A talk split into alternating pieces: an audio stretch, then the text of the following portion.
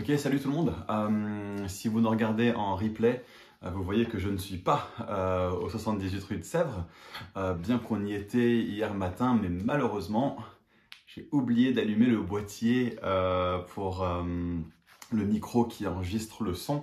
Donc la vidéo est très bien, le son ne l'est pas du tout. Euh, donc je vous refais en fait le message euh, d'hier parce qu'on sent que c'est un message qui est important, non seulement dans le cadre de la série, euh, de, la série sur Romain, mais important dans le contexte de Fireplace en général. C'est un message qu'on a fortement sur le cœur. donc je vous la refais, ça me fait un petit peu artificiel de la refaire comme ça alors que je l'ai prêché de tout mon cœur hier.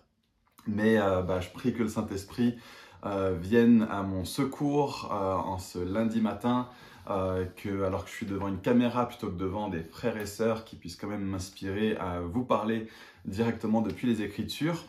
et donc j'ai commencé en, rappelant quelque chose que David avait dit la semaine dernière.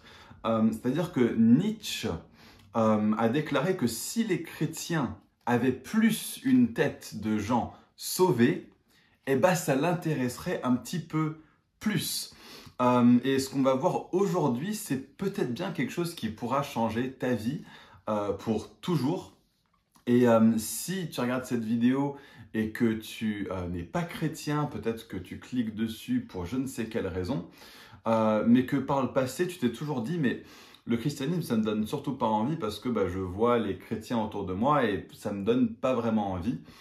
Bah, peut-être que cette vidéo, cet enseignement va t'aider à comprendre euh, qu'est-ce qui se passe pour faire que dans la culture chrétienne, parfois, euh, que ce soit par une sorte de, supériorisme moral qui peut être très présent chez les chrétiens parfois, ou bien parfois un côté un peu crispé, un peu marqué par l'hésitation, les questionnements du genre, mais qu'est-ce que je devrais faire, qu'est-ce que je devrais pas faire, etc. Qu'est-ce que j'ai le droit de faire, etc. etc. Euh, si c'est ça que tu as constaté chez les chrétiens, euh, je comprends que ça ne te donne pas envie. Il y a des raisons culturelles derrière ça, dans notre arrière-plan en tant qu'Église, mais qui ne correspondent pas en fait à ce qui est euh, bibliquement juste. Donc j'espère que tu pourras voir la valeur de Jésus en lui-même en écoutant ce message, en comprenant pourquoi pas mal de chrétiens se sont comportés comme ils se sont comportés. Et maintenant, en m'adressant aux chrétiens qui regardent cette vidéo, je pense que vous serez en majorité Peut-être que c'est justement, vous, voyez que vous avez du mal à exprimer votre foi de façon pertinente, à avoir une vie chrétienne euh, qui euh, vous permettrait de dire aux gens, mais c'est vrai que ça m'a vraiment changé la vie, euh, et il y a vraiment un avant et un après, et, j'ai l'impression de vivre une vie qui est épanouissante, etc. à travers ma relation avec, Dieu. Si, si ça, c'est pas le cas de votre vie, bah, peut-être que le message que je vais dire ce matin, ce qu'on va voir dans Romains 3 des versets 21 à 31, pourra vous aider là-dedans. Alors, on se plonge dans le message en lui-même et, je veux commencer en posant un petit peu de contexte. Euh, en fait, Paul vient de déclarer au verset précédent, donc Romains 3, verset 20, que le monde entier, enfin plutôt dans, dans les deux chapitres qui précèdent, il vient de déclarer que le monde entier est pécheur et le monde entier est placé sous la condamnation qui est la résultante du péché de l'homme. Alors, question, d'où vient cette condamnation hein? Quel est le critère sur lequel on se base pour dire bah, un tel est condamné? Eh bien, ce critère se trouve en, un endroit et un endroit seul. C'est ce que Paul appelle la loi. Alors, ce mot loi, il est très important à comprendre pour bien comprendre l'enseignement et la pensée euh, de l'apôtre Paul. Et justement, dans euh, la pensée de l'apôtre Paul, ce mot revêt différents sens dépendant du contexte dans lequel il le dit, ce qu'il vient de dire avant, ce qu'il vient de dire après. Ce mot loi a plus, ce mot loi a plusieurs sens pour lui. Donc, une façon euh, de, un sens du mot loi chez Paul et dans la Bible en général, c'est que la loi fait référence à, la volonté ultime de Dieu, à ce que Dieu considère comme bien et ce que Dieu considère comme mal. C'est sa volonté dans le sens général.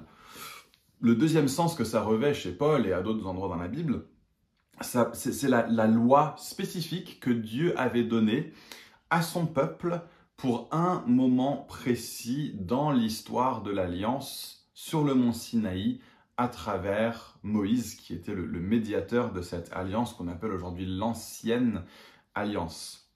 Donc toute cette loi qui a été donnée à, Sinaï, Paul en parle en l'appelant la loi.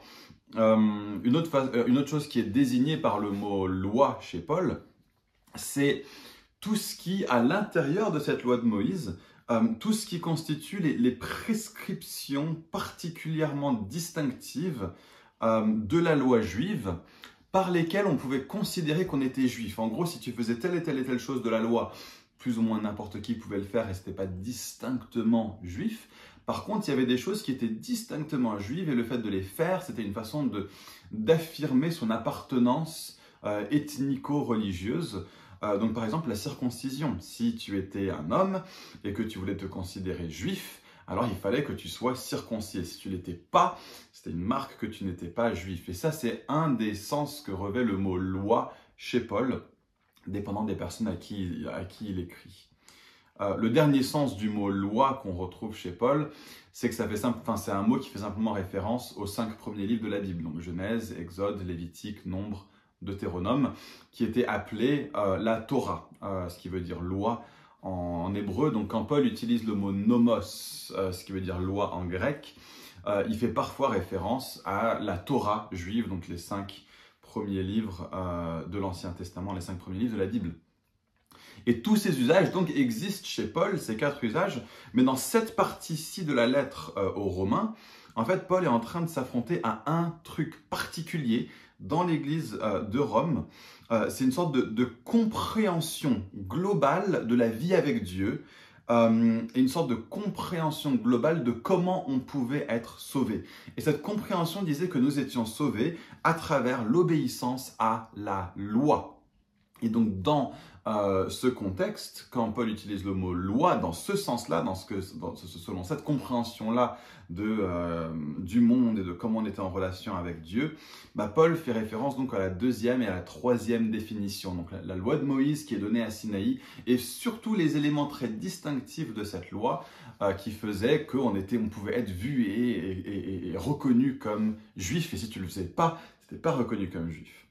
Euh, et, euh, donc cette deuxième et cette troisième définition, que je viens de donner, dans la pensée de Paul, dans ce contexte-ci, c'est totalement interchangeable, euh, parce que ce que Paul a à cœur de tuer par-dessus tout, c'est une certaine attitude de cœur vis-à-vis de la loi de Moïse. Hein. Donc que les gens soient très à cheval sur des choses comme la circoncision, ou bien qu'ils soient généralement crispés par rapport à cette question d'obéir euh, très précisément à toute la loi de Moïse, à tous les éléments de la loi de Moïse, bah, peu importe, c'est cette vision d'ensemble de la loi, le rapport du croyant à la loi de Dieu qui est important euh, pour Paul ici, et c'est ça qui veut venir tacler.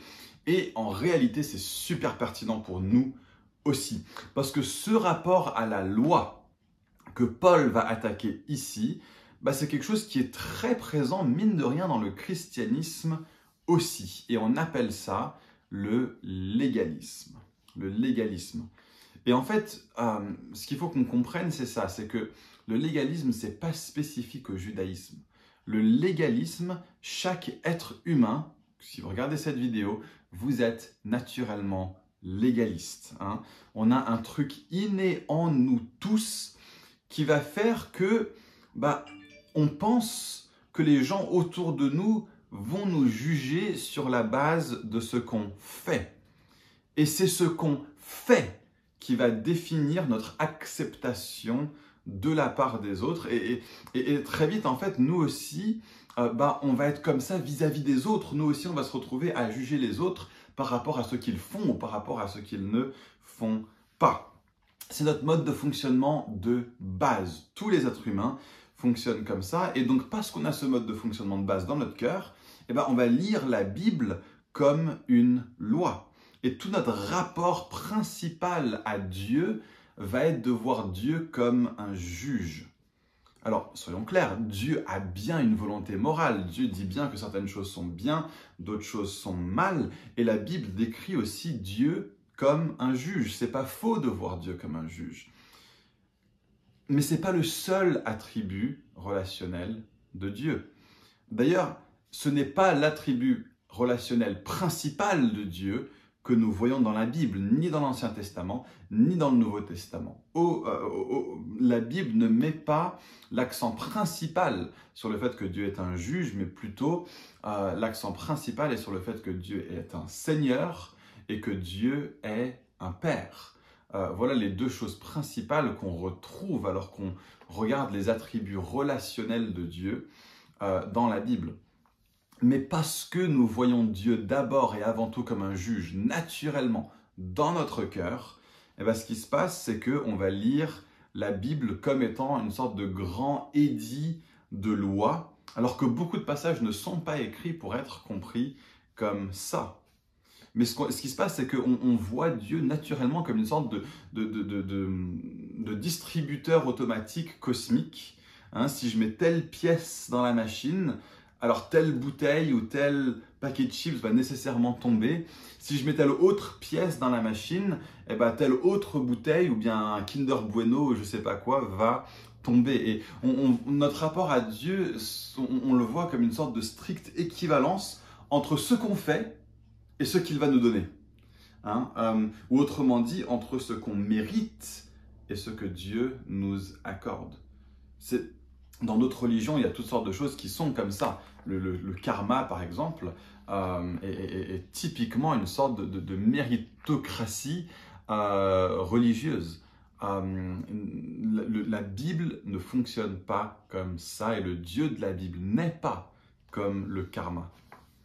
Et parce que tellement naturellement c'est quelque chose qui est là présent chez nous, et ben ce, cette vision du monde, cette façon de concevoir Dieu légaliste va s'immiscer tellement facilement, même dans le christianisme qui est supposé être la religion non légaliste par excellence. Et donc ce qui se passe, c'est que ce légalisme, eh ben, nous aussi, on va devoir l'affronter et on va, devoir, et on va pouvoir l'affronter à l'aide de ce que Paul dit dans ce texte. En fait, plus que ça, euh, je vous avais fait une, promesse euh, lors du tout premier message de cette série, euh, qui est celle-ci, c'est que si le christianisme est quelque chose de difficile pour vous, hein, si vous trouvez que votre marche avec Dieu est plus synonyme de peine que de paix, qu'il est plus empreint par le stress et par l'angoisse que par la joie et par la vie, alors les vérités qu'on va voir dans Romains aujourd'hui, mais dans le reste de la série aussi, ces vérités peuvent changer tout ça et ils peuvent le changer pour toujours. Donc maintenant que je vous ai fait cette promesse, euh, mais peut-être que ce que David a dit la, semaine dernière n'a fait qu'empirer votre cas. Hein, semaine 1, je vous fais une promesse. Semaine 2, on voit dans Romains 1, Romains 2, même le début de Romains 3, euh, que euh, nous sommes tous pécheurs et Dieu est tellement saint et sa loi est tellement juste et par ma nature même, je suis tellement désobéissant, pas, pas, seulement par mes actes, mais par mon état même. Et peut-être que vous vous sentez mais plus que jamais comme si vous étiez le plus à plaindre des hommes ou la plus à plaindre des femmes. donc si d'une manière ou d'une autre vous trouvez que la vie chrétienne est dure, il y a de fortes chances, et c'est vraiment ma prière, que ce qu'on va voir aujourd'hui va faire 75% du travail pour aller vers cette vie transformée que je vous garantis qu'on trouve dans Romains. Et les 25 autres pourcents, eh ben on va les voir dans le reste de la série. Euh, mais pour ça, pour réussir à sortir de cette vision légaliste, euh, il va falloir qu'on explique à quoi sert la loi de l'Ancien Testament. Pourquoi est-ce que c'est important qu'on fasse ça? Eh ben, c'est important d'abord parce que euh, Paul fait exactement ça juste avant notre texte. Donc, je vous invite à lire Romains 3, verset 20, qui dit En effet, personne ne sera considéré comme juste devant Dieu sur la base des œuvres de la loi, puisque c'est par l'intermédiaire de la loi que vient la connaissance du péché. Est-ce que vous voyez ce que Paul fait à la toute fin là. Ce qu'il fait, c'est que il nous donne la raison d'être de la loi. Il nous dit à quoi sert la loi. La loi a été donnée en vue de quoi? En vue de nous permettre d'avoir la connaissance du péché, et non pas de pouvoir surmonter le péché. La loi est là pour nous rendre conscients du péché. Alors, Paul dit, personne ne sera considéré juste sur la base des œuvres de la loi, mais en soi, la loi pourrait nous sauver si on y obéissait parfaitement. Parce que Paul a dit dans Romains 2, verset 13, ce sont ceux qui mettent la loi en pratique qui seront déclarés justes. Mais dans ce verset-ci, Romains 3, verset 20, Paul dit, personne ne sera considéré juste devant lui sur la base des œuvres de la loi. Donc c'est lequel? Est-ce qu'on peut ou est-ce qu'on ne peut pas être considéré juste sur la base de la loi? Eh bien, la loi, elle est, selon ce que Paul va dire plus tard dans la lettre, la loi, elle est sainte, elle est juste et elle est bonne. Et si quelqu'un y obéit pleinement, alors il sera juste devant Dieu. Mais personne ne sera considéré juste sur la base des œuvres de la loi, tout simplement parce que, comme on l'a vu la semaine dernière, il n'y a pas un seul homme juste. Hein, le, péché n'est pas autant un acte qu'on commet qu'un état dans lequel on se trouve. Hein, comme l'a dit David, c'est pas parce qu'on pêche qu'on est pécheur. C'est parce qu'on est pécheur qu'on pêche. Hein, c'est notre nature. Donc, le problème ne se trouve pas du côté de la loi. La loi en elle-même est suffisante pour être sauvée. Le problème se trouve de notre côté à nous. Nous sommes strictement incapables par notre nature même d'obéir à la loi comme on le devrait. Donc c'est un petit peu comme dire, euh, il existe sur Terre une fusée qui est assez puissante pour m'emmener jusqu'à la Lune, mais je sais pertinemment que je n'irai jamais, jamais jusqu'à la Lune parce qu'il n'y a aucune chance que je sois en assez bonne forme physique ou assez intelligent pour y aller. Euh, d'autant plus que euh, par rapport à la, complexité du, barème de la loi et mon péché, c'est pas comme si on comparait Nathan Lambert à un pilote de fusée. C'est comme si par rapport à cette fusée, j'étais, je sais pas moi, une loutre ou une fourmi. Ou... Mais, mais vraiment, c'est strict. Tu peux pas te dire une fourmi peut piloter une fusée jusqu'à la Lune.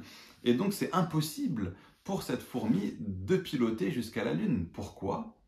Pas, parce qu'il y a un problème avec la fusée, parce qu'il y a un problème avec la fourmi. Euh, c'est pareil pour nous vis-à-vis de la loi. Nous n'avons aucune chance d'atteindre les barèmes que demande la loi. Et donc, parce qu'on est dans notre péché, bah, à quoi sert la loi? Pourquoi est-ce que Dieu a donné une loi? Eh bien, Dieu l'a donnée pour qu'on sache qu'on est pécheur. Voilà à quoi sert la loi. Et, Paul pose la même question dans Galates 3 des versets 19 à 25. Il pose la question, pourquoi donc la loi? Et, et la réponse que Paul donne dans Galates 3, c'est la même que celle qu'il donne dans Romains 3. Il dit ici, l'écriture a déclaré le monde entier prisonnier du péché. Et, puis dans Galates 3, il va ensuite comparer la loi à une sorte de professeur particulier. À l'époque, ça se disait pédagogue, paidagogos en, grec. Et ce, ce professeur particulier, son but, c'était de nous garder conscients du péché et donc conscients du fait que c'est absolument impossible pour l'humanité de se sauver elle-même par ses propres forces. Voilà le but de ce pédagogue, de ce professeur particulier. Voilà la leçon qu'il se, donne à nous enseigner jour après jour après jour. Et donc, parce qu'il nous rend conscients de notre péché, le but de la loi est en fait de nous conduire vers un autre mode de fonctionnement que notre mode de fonctionnement naturel, hein, le mode de fonctionnement du légaliste en nous rendant conscients de notre péché, la loi devrait nous conduire à Jésus et donc devrait nous conduire à un mode de fonctionnement mais totalement différent. Et donc voici le problème qui était présent euh, dans l'Église de Rome à l'époque de Paul et, en particulier c'était présent euh, dans la section de l'Église qui était d'origine juive. Hein. Souvenez-vous, je vous ai expliqué que le grand problème de l'Église euh, de Rome, c'est qu'il y avait des chrétiens d'origine juive et des chrétiens d'origine grecque qui n'arrivaient pas à s'entendre entre eux. Et les chrétiens d'origine grecque, eux, ils avaient d'autres soucis, on va les voir au cours du reste euh, de, la lettre, mais euh, dans l'église de Rome, le problème du légaliste se trouvait principalement du côté des chrétiens d'origine juive. Et, dans l'Église, à notre époque aussi, tellement d'entre nous s'appuient sur le mode de fonctionnement de la loi, hein, sur la, vie légaliste, pour être sauvés. Ou sinon pour être sauvés, au moins pour recevoir des bonnes choses de la part de Dieu. Hein. on, appelle ça le légalisme. Et, les amis, ce, truc du légalisme, c'est un fléau qui n'est pas possible. En, gros, la grosse question du légaliste, c'est celle-ci. Qu'est-ce que je dois faire pour être sauvé? Ou bien qu'est-ce que je dois faire pour être agréable à Dieu? Hein, Un truc que j'avais fait hier, c'est que j'avais demandé à tout le monde, et vous pouvez le faire devant, votre ordinateur si vous êtes seul, c'est que alors que je dis qu'est-ce que je dois faire, que vous le disiez vous aussi avec moi, il faut tous bah, faire pendre la langue hein, et dire qu'est-ce que je dois faire pour être sauvé. Le but de le dire comme ça, c'est de vous permettre, à vous, allez vous souvenir maintenant qu'est-ce que c'est que le mode de fonctionnement légaliste et qu'est-ce que je dois faire? Et à l'époque de Paul, ça ressemblait en fait, euh, se, faire, ça ressemblait au fait de se faire circoncire, principalement, ou de faire euh, telle et telle chose lors de tel et tel jour de fête religieuse, ou bien de, faire attention à ne pas manger telle et telle nourriture. Je ne sais pas si vous remarquez, mais euh, toutes ces choses, c'est les éléments de la loi qui concernent les rituels extérieurs et qui vont faire que les gens ont l'impression d'avoir une vie de droiture sans que ça les engage à développer de la bonté. Hein, le légaliste, il est droit, mais il n'est pas bon. Il, est droit, mais on ne pourrait pas dire qu'il a développé le fruit du Saint-Esprit, l'amour, la joie, la paix, la patience, la bienveillance, la bonté, la douceur, la fidélité, la maîtrise de soi. Toutes ces choses ne sont pas la marque du légaliste, surtout pas les sept premiers. Le légaliste, c'est celui qui va faire l'équivalent religieux du gars qui t'invite chez lui et puis se rend compte juste quand tu arrives à, sa porte euh, qu'il n'a pas de vaisselle euh, propre. Et donc, ce qu'il va faire, c'est qu'il bah, veut te servir un café, mais parce qu'il se rend compte qu'aucune de ces, de, tasses ne sont propres, bah, il va en prendre une et il va juste laver l'extérieur de la tasse. Et puis, il va te servir ton café dans cette tasse qui, en fait, à l'intérieur, a toujours ce petit fond de lait qui est vieux d'une semaine. C'est ça qu'il fallait laver. C'est ça qui était important à laver. Mais le légaliste va laver l'extérieur de la coupe, l'extérieur de la tasse. Donc je vais vous donner différentes façons dont l'esprit légaliste peut se manifester dans l'Église. Euh, d'abord, si tu es travaillé par la question de savoir si un chrétien a le droit ou pas le droit de se faire un tatouage. Ou bien c'était travaillé par la question de savoir combien d'alcool est-ce qu'un chrétien a le droit de boire. Ça se peut bien que tu sois conduit par le légalisme. Euh, si tu penses que lorsqu'il t'arrive un malheur, c'est Dieu qui te punit, et que pour que ça s'arrête, tu dois trouver le péché pour lequel il te punit, et donc faire une prière de repentance pour que ça s'arrête, eh ben, tu as un souci avec le légalisme. Tu vois Dieu comme une machine à sous, comme un distributeur automatique. Si pour toi la probabilité que Dieu réponde à tes prières est corrélée au nombre de temps que tu as passé à lui demander cette chose dans la prière, ou mieux encore, autant que tu as passé dans le jeûne pour qu'il réponde positivement à ta prière, tu es dans le légalisme. Si pour toi certains modes musicaux, certains styles musicaux sont trop mondains pour être écoutés par des chrétiens, alors l'esprit légaliste sévit encore chez toi, mon ami. Si pour toi un responsable d'église se doit de s'habiller d'une certaine manière, légalisme. Si tu te poses la question de savoir si un chrétien euh, devrait calculer combien il donne à l'église en calculant depuis son salaire net ou bien en calculant depuis son salaire brut, si ce genre de questions-là t'intéresse et, te semble pertinente dans ta relation avec Dieu, c'est une question qui révèle que tu as du légalisme dans ton cœur. Alors, question. pas obligé d'y répondre, d'autant plus que vous êtes devant un écran. Question, est-ce que la semaine dernière, tu as péché?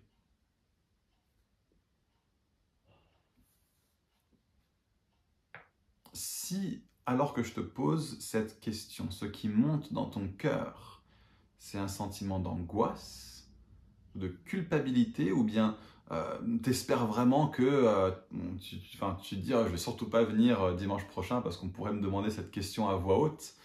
en fait, dans ton cœur, il y a encore la tâche du légalisme qui est là. Parce que la réponse à cette question, c'est bien sûr que tu as péché la semaine dernière. C'est une surprise pour personne ici, ça. C'est une surprise pour personne à Fireplace que la semaine dernière, tu as péché. C'est ce qu'on a vu la semaine dernière. On est tous pécheurs. Mais ce désir d'être vu comme parfait, eh ben, ça vient du légalisme en nous. Hein, c'est ça qu'il y a au fond de nous, ce sentiment d'angoisse ou de, ou de culpabilité.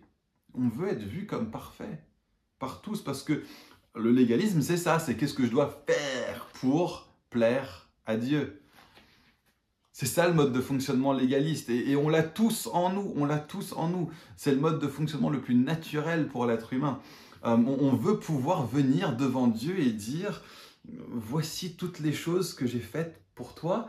Euh, est-ce, que, est-ce que tu veux bien m'accepter Toutes les religions du monde, c'est des religions qui t'enseignent ce que tu dois faire pour être sauvé. Le christianisme est la seule religion qui dit l'inverse. Et c'est ça qu'on va voir dans ce texte aujourd'hui. Le christianisme va juste totalement défoncer ce mode de fonctionnement légaliste, hein, ce que Paul appelle être sous la loi.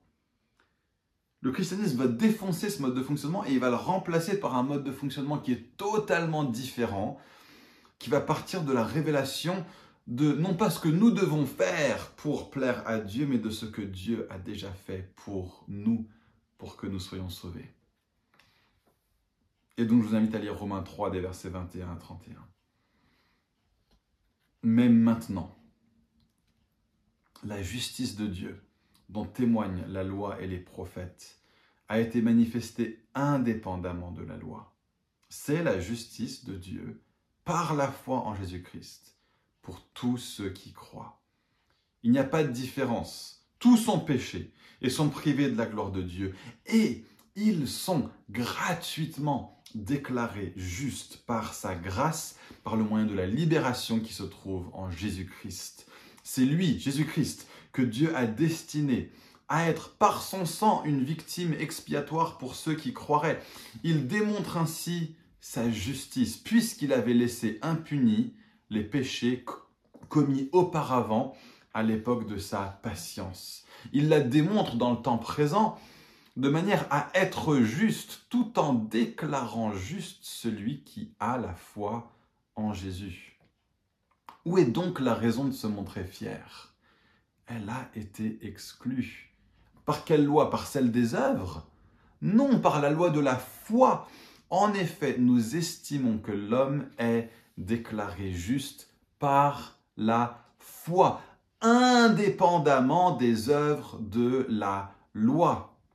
Ou bien Dieu est-il seulement le Dieu des Juifs? N'est-il pas aussi celui des non-juifs? Oui, il est aussi le Dieu des non-juifs, puisqu'il y a un seul Dieu qui déclarera les circoncis justes sur la base de la foi, et qui déclarera aussi les incirconcis justes au moyen de la foi. Cela signifie-t-il donc que par l'intermédiaire de la foi, nous annulions la loi? Non, certainement pas. Au contraire, nous confirmons la loi. Ce texte est absolument scandaleux et je veux prêcher tout le scandale de ce texte. Ce n'est pas ce que tu fais qui va faire que tu sois sauvé ou pas. Hein, ces deux premiers mots du texte sont tellement, tellement, tellement important. Hein. C'est le point tournant de tout ce que Paul avait dit jusqu'ici dans la lettre aux Romains. Hein. Souvenez-vous, vous, vous êtes tous pécheurs, chacun tel qu'il est. Euh, tu es non-juif, eh ben t'as aucune raison de te vanter, aucune raison de faire le fier, parce que tu es un pécheur. C'est ton état. Et, tu es d'origine juive, membre du peuple descendant d'Abraham, eh ben ça va rien faire pour toi non plus, parce que tu as un état pécheur. Toi qui as la loi, tu es condamné par la loi. Et toi qui n'as pas la loi, eh ben, tu as quand même une loi dans ton cœur et j'en veux pour preuve le fait que toi-même tu vas condamner les gens qui font quelque chose de mal envers toi. Et c'est bien la preuve que tu as une conscience. Donc même sans la loi, tu mérites la punition aussi. Pas selon les barèmes de la loi de Moïse, si tu es sans la loi, mais selon les barèmes de ta propre conscience. Jusqu'ici, Dieu nous a donné une loi à suivre, et donc le seul mode de fonctionnement possible est celui du légaliste qui va se demander, mais qu'est-ce que je dois faire pour être sauvé, pour gagner mon salut? Qu'est-ce que je dois éviter de faire pour ne pas perdre mon salut? Et qu'est-ce que je dois faire pour que Dieu me bénisse dans cette vie aussi? Et qu'est-ce que je dois éviter de faire pour éviter que Dieu me punisse dans cette vie? Est-ce qu'il faut que je donne plus? Est-ce que je dois servir plus? Est-ce que j'ai le droit de cuisiner ou d'aller faire les courses le jour du sabbat? Est-ce que je dois prier X nombre de fois par jour ou, par semaine? Et est-ce que c'est assez? Et ma Bible, je dois la lire combien euh, Une fois par jour Deux Combien de chapitres? C'est ça le mode de fonctionnement qu'on a depuis que la loi avait été donnée à Moïse. Mais maintenant, mais maintenant. Hein, ces deux mots, mais maintenant, parlent de la rupture la plus fondamentale qui soit arrivée dans toute la Bible. Hein. Il y avait un avant et il y a un mais maintenant. Alors maintenant que quoi? Ben, Maintenant que Jésus est devenu une victime expiatoire pour toi qui as placé ta foi en Jésus. Ça c'est le verset 25.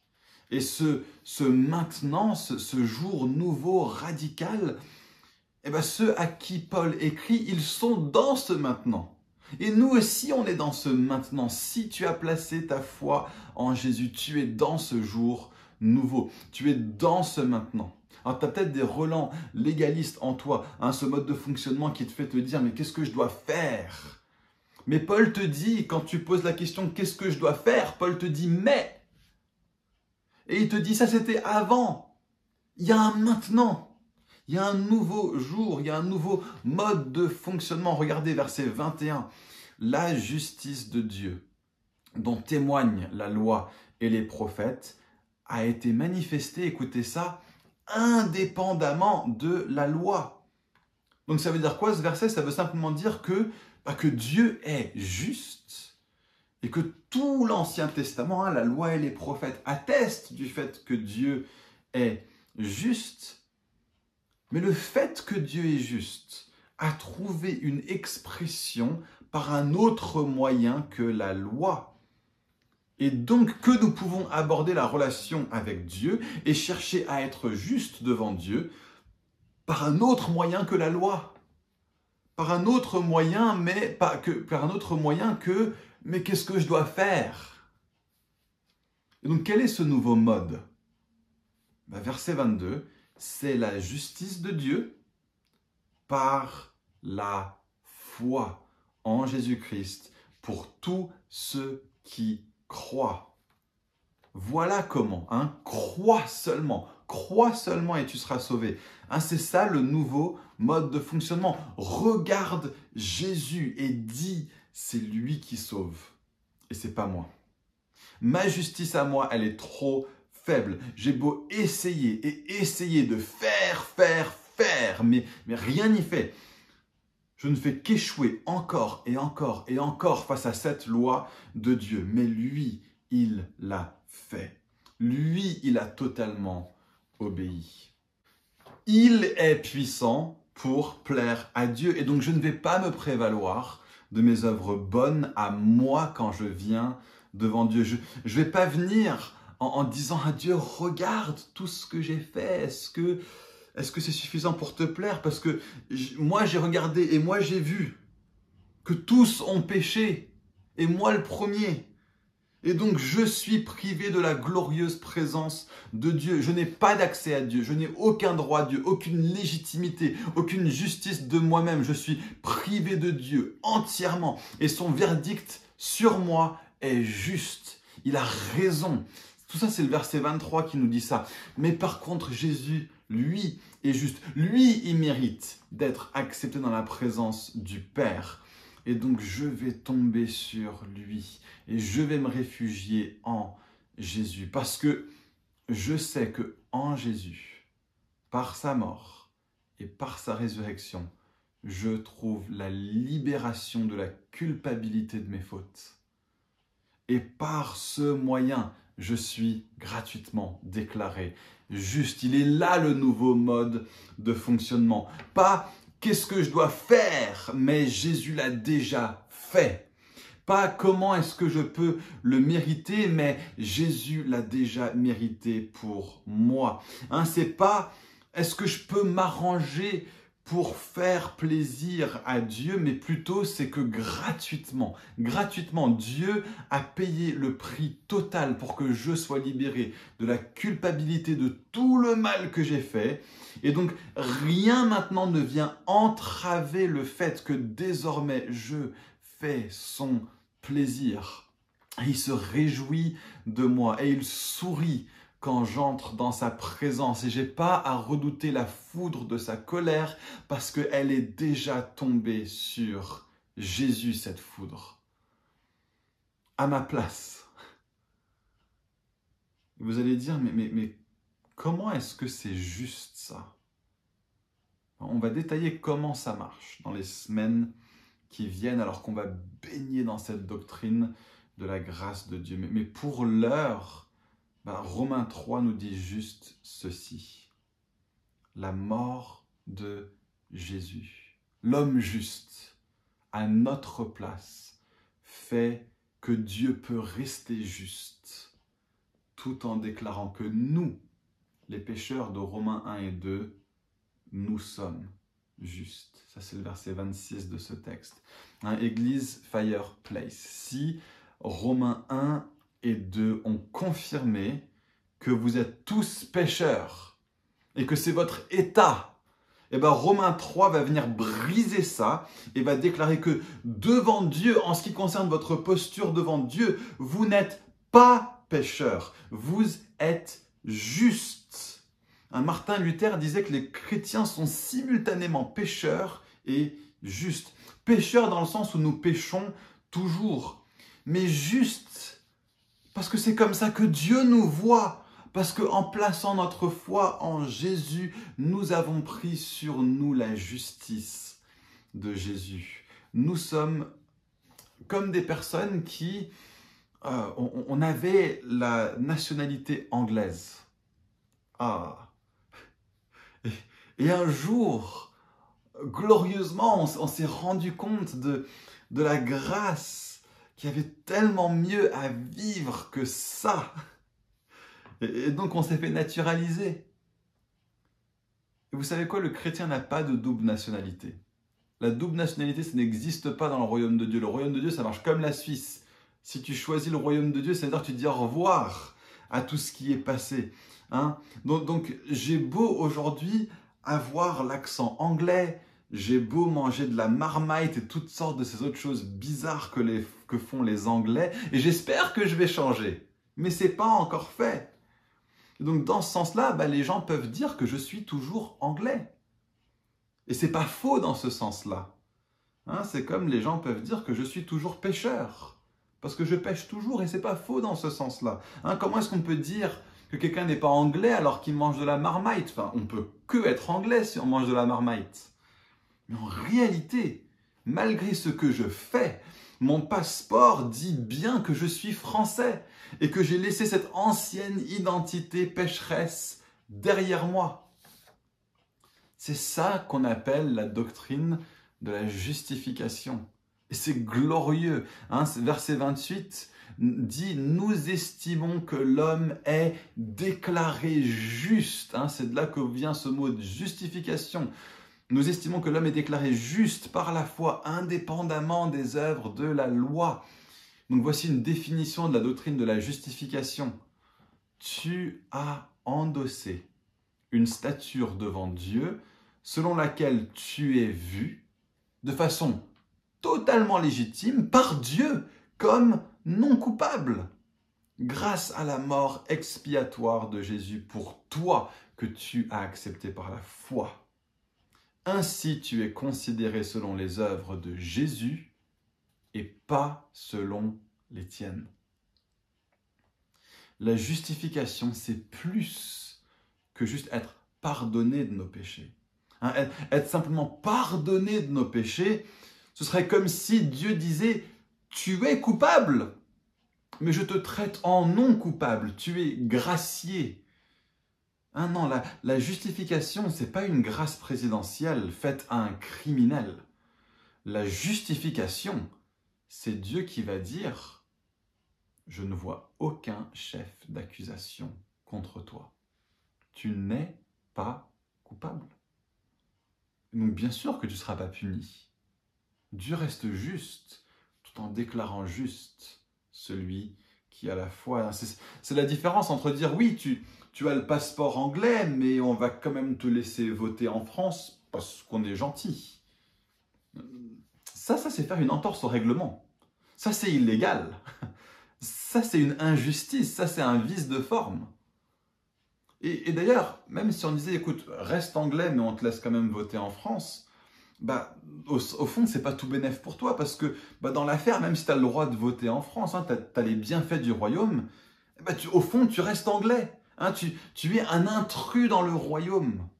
Non, la, la doctrine de la justification par la foi nous dit ceci. Tu peux manger du roast beef. Tu peux trouver que Mr Bean, c'est drôle. Tu peux parler avec un accent à faire rougir François Hollande. Tu peux porter un drapeau du Union, Union Jack sur ton Austin Mini en train de chanter God Save the Queen en, train en portant un pantalon vert et une veste en tweed. Mais tu es français parce que c'est ce que dit ton passeport. Peu importe ces autres choses extérieures. Hein, donc le jour des élections, je pourrais me pointer au bureau électoral avec un, un, bulldog en laisse, avec un sandwich au bacon dans la main, un exemplaire du Times sous le bras, chapeau melon, bottes de cuir. Mais tout ce qu'on va me demander alors que j'arrive au bureau électoral, c'est est-ce que vous avez votre carte d'électeur de la République française, monsieur? Et la réponse, ce sera oui.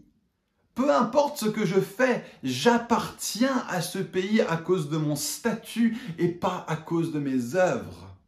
Et, c'est mille fois plus vrai dans le royaume de Dieu. Tu n'as pas besoin de performer devant Dieu parce qu'il ne te considère pas selon tes œuvres, mais il te considère selon les œuvres de Jésus. Tu n'as pas à avoir de condamnation, tu n'as pas à avoir de culpabilité, tu n'as pas à avoir peur du regard des autres chrétiens. Tu es un enfant de Dieu. Il n'y a pas de fils ou de fille de seconde classe dans la famille de Dieu. Hein? Il n'accepte pas qu'on se regarde de façon à se considérer meilleur, comme de meilleurs chrétiens, parce qu'on a fait plus, plus de ceci ou plus de cela, ou qu'on a fait moins de ceci ou moins de cela. Donc Jésus raconte cette parabole, l'ouvrier de la dernière heure. Et dans cette parabole, il y a quelqu'un qui arrive au début de journée et qui se met à travailler sur un champ. Il travaille toute la journée pendant 10 heures. Quelqu'un d'autre qui arrive en milieu de journée et qui se met à bosser toute l'après-midi dans, la chaleur accablante de l'après-midi. Et un autre qui arrive une heure avant la fin et qui travaille pendant une heure. Et à la fin de la journée, le maître donne le même salaire aux trois. Et là, celui qui arrive, qui arrivait à la première heure, il est, dégoûté et puis il vient voir le maître. Il dit mais il y a un problème, je devrais être payé dix fois plus, j'ai travaillé dix fois plus. Et le, le, maître, il lui dit non, je te donnais ce que je t'avais promis et je lui ai donné selon ce que je lui avais promis à lui. Mais est-ce que tu vois d'un mauvais œil que je sois bon? Et peut-être que si tu regardes d'un mauvais œil les chrétiens qui font moins, c'est que tu vois d'un mauvais œil le fait que le Père est bon. regardez l'application de Paul dans ce texte. Où est donc la raison de se montrer fier elle a été exclue, cette raison. Par quelle loi? Par la, loi des œuvres? Non, par la loi de la foi. Hein, c'est ça l'application de Paul dans ce texte. Les, amis, je, sais qu'il y a des gens ici dans, dans l'église à Fireplace qui n'osent pas s'exprimer ou qui n'osent pas louer Dieu avec abandon ou qui n'osent pas servir là où ils voudraient servir parce qu'ils ont peur du regard des autres, peur d'être critiqués, peur d'être jugés. Et, la réalité, c'est que parfois, oui, on, peut critiquer, nous aussi, on peut critiquer, on peut juger les gens parce qu'un tel ou une telle ne serait pas suffisamment ceci, ne serait pas suffisamment cela. Mais, mais dès qu'on se comporte comme ça, on est en train de se repositionner du mauvais côté du mais maintenant. Nous sommes tous pécheurs. Il n'y a pas un qui est mieux que l'autre. Peut-être que, ton souci, c'est que tu as du mal à accepter que ce verset, cette réalité de Romains 1 et 2 te concerne toi. Tu es vraiment pécheur. Tu n'es vraiment pas fondamentalement une personne bonne. Tu n'es pas un des gentils de l'histoire. Et tu as besoin de te repentir de ça. Et, et peut-être que tu dis, oui, mais bon, je suis quand même plus sanctifié super, mais, toute sanctification que tu as aujourd'hui, c'est un cadeau de la part de Dieu. Et, toute sanctification que tu aurais aujourd'hui par rapport aux autres chrétiens reste totalement indigne par rapport à la, à la grandeur de Dieu et tu mérites l'enfer et pas la grâce, tout autant que la personne à côté de toi que tu pourrais être en train de juger. Hein, cette, doctrine de la grâce de Dieu doit te conduire à mettre ton orgueil, ta fierté à la poubelle pour de bon. Mais il y a une autre manière de se mettre du mauvais côté du mais maintenant. Et c'est que on se laisse encore condamner par les autres. Ça aussi, c'est une autre façon de se mettre du mauvais côté du mais maintenant, parce qu'il y a une liberté dans laquelle tu peux entrer, par laquelle tu vas pouvoir dire, ouais, les gens peuvent me juger et je m'en fiche. Parce que moi, je sais ce que mon Dieu dit sur moi. Et ça, c'est possible quand tu sais, que tu sais, que tu sais que Dieu t'a librement et gratuitement pardonné et qu'il te déclare juste, pas sur la base de ce que tu vas faire, mais sur la base de ce que Jésus a déjà fait pour toi. Hein, ça, c'est entrer dans cette dimension de liberté, c'est possible quand tu sais que Dieu t'a librement et gratuitement pardonné et qu'il te déclare juste. Et si Dieu te déclare juste, alors qui peut venir dire le contraire? Ni Satan, ni les frères et sœurs qui jugent en laissant Satan régner dans leur cœur, dans leur façon d'évaluer les autres. Dieu est le Dieu des chrétiens à Rome qui sont d'origine juive et qui savent très bien se comporter comme de bons petits chrétiens dans l'Église. Et il est aussi le Dieu des chrétiens d'origine non juive à Rome qui avaient tout à apprendre et aucun des bons réflexes culturels de la communauté.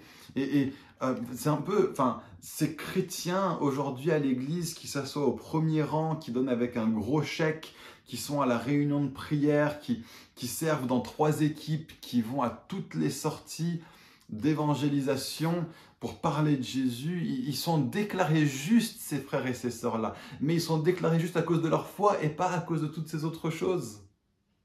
Et la personne qui a même du mal à être assidue pour venir au culte semaine après semaine, même si ça c'est trop dur pour certains d'entre nous, cette personne-là aussi, elle est déclarée juste par la foi en Jésus. Jésus qui est son Dieu à lui aussi. Un verset 30, il y a un seul Dieu qui déclarera les circoncis justes sur la base de, pas leur circoncision, pas leurs œuvres, pas la loi, ils sont déclarés justes sur la base de leur foi et ce même Dieu déclara aussi les incirconcis justes au moyen de la foi. Donc il y a une question qui reste, verset 31. Cela signifie-t-il donc que par l'intermédiaire de la foi, nous annulions la loi? Cette question, elle est excellente, mais on va la voir la semaine prochaine parce que pour l'heure, je vais vous inviter en réponse à ce message à vous positionner devant Dieu et à célébrer l'extravagante grâce de Dieu. Et je vous demande de vous positionner. Est-ce que, selon vous, vous êtes plus comme la personne euh, qui se positionne avant le mais maintenant parce qu'il juge les gens qu'il considère ne pas se comporter suffisamment bien comme des chrétiens? Ou bien est-ce que vous vous positionnez du mauvais côté du mais maintenant parce que vous vous laissez juger par les autres? Et que vous ne marchez pas dans cette liberté du non-jugement et de la non-condamnation qui vient par la justification qui se trouve en Jésus. Donc je vous laisse avec ça et puis je vous dis à très bientôt. Bye.